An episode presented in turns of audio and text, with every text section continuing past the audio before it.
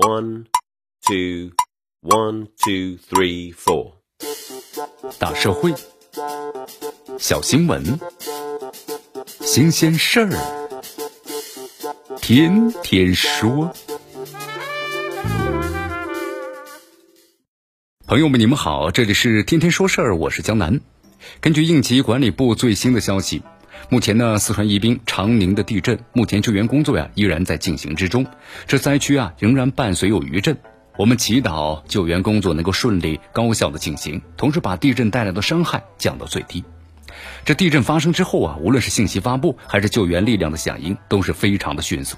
人们在关心灾区的救援进展时，从昨天开始，有一则成都一百八十所学校和一百一十个社区提前六十一秒收到预警的消息，也引发了格外的关注。几乎呢和地震同步发生，源自成都一些小区啊带有预警警报声音的视频在社交平台上传播。根据了解呀，虽然有的小区没有安装预警系统，但是部分业主呢也听到了从其他小区传来的预警的警报。这一次预警的大显神通，尤其是倒计时数十秒的画面，给人的震撼呢，不可能亚于地震本身。这让人们看到，在理想的情况之下，相当一部分人能够通过接收这种预警信号，在地震波到达之前做更多的准备工作。需要呢区别一下预报和预警。这预报啊，是指在地震发生之前对地震呢做出了预测。那么这在目前依然是一个世界性的难题。而预警呢，则是地震实际已经发生，根据纵波和横波之间的时间差和地震波呢赛跑，来赢取提前预警的时间。最通俗的解释啊，就是破坏性更大的横波传播速度每秒钟四公里。以这次地震为例，它从震中传到两百多公里之外的成都，中间仅需要几十秒的时间。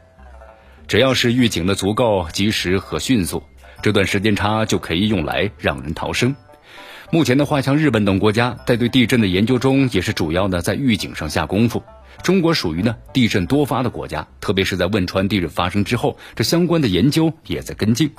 事实上，这套地震的预警系统在二零一一年六月就正式投入使用了，最早是在二零一一年的十二月，汶川发生的三点八级的地震中得到了运用。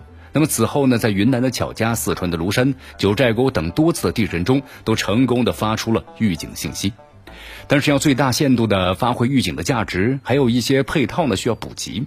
第一就是这次包括成都在内，虽然有多地的小区、学校通过呢警报或者电视、短信的方式收到了预警的信息，但是从不少的成都市民的反应来看，相当一部分呢并不知道预警系统的存在。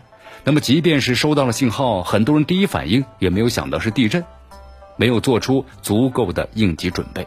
这说明预警常识的告知，包括呢日常的预警演练，应该同步跟进。那么第二是该系统的研发者呀，也有所忧虑，系统呢面临着打通最后一公里的挑战。根据其介绍，目前四川的地震呢有七十九个县开通了电视、手机预警的服务，占四川省的地震区的百分之六十。而从全国来看，开通电视预警的只有四川。从学界声音来看呢，对地震预警系统的推广也有不同的意见。越是接近于震中，能够提供的预警的时间就越短；那么离震中是越远的话，提供的预警时间呢就越长。但是意义也是随之削弱了。而部署的地震预警系统也不只是技术问题。像收到信息之后，一个普通的高速列车驾驶员是不是有权马上把车停下来呢？如果预警不准的话，又如何避免“狼来了”的心理效应呢？这都还等待进一步的探讨和解决，但鉴于系统目前的多次成功运行，包括呢地震多发的国情，在科学评估之后，加快推动预警系统在震区人口密集区域，包括呢重要的公共场所如学校、医院等等的优先普及，值得有更高层次的严肃的考量。随着智能手机、包括五 G 等技术的应用普及，地震预警信息的发布渠道将是更加的多元化和实时化，或者能够减少应用推广的成本。比起等待一个完美的方案，边应用边推广边改进，或许能够更符合现实的思路。这里是天天说事儿，我是江南，咱们明天见。